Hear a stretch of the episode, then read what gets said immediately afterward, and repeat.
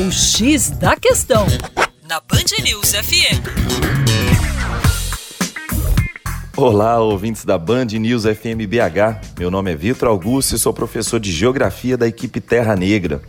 Recentemente, um encontro chamou muita atenção da mídia internacional e com certeza vocês ouviram aqui na Band News. Mas eu queria propor hoje, no nosso X da questão, uma breve revisão histórica. O encontro do ditador norte-coreano Kim Jong-un com o presidente Moon Jae-in da Coreia do Sul foi extremamente importante porque remonta traços históricos das duas Coreias.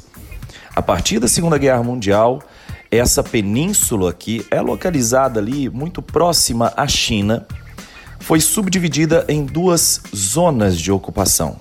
Essas duas zonas, a região norte e a região sul, eram divididas a partir do paralelo 38, sendo que o norte seria ocupado pelo exército da União Soviética e o sul ocupado pelos estadunidenses.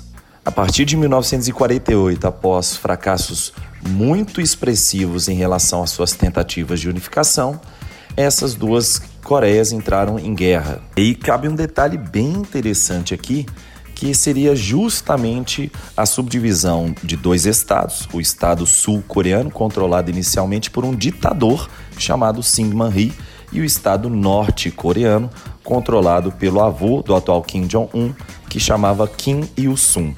É interessante a gente pensar que em 1953, com a assinatura do armistício de Panmunjom, ao contrário do que muitos dizem, essa guerra teria se encerrado.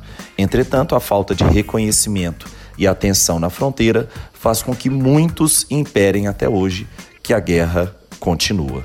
Para mais informações, acesse youtube.com/terra negra.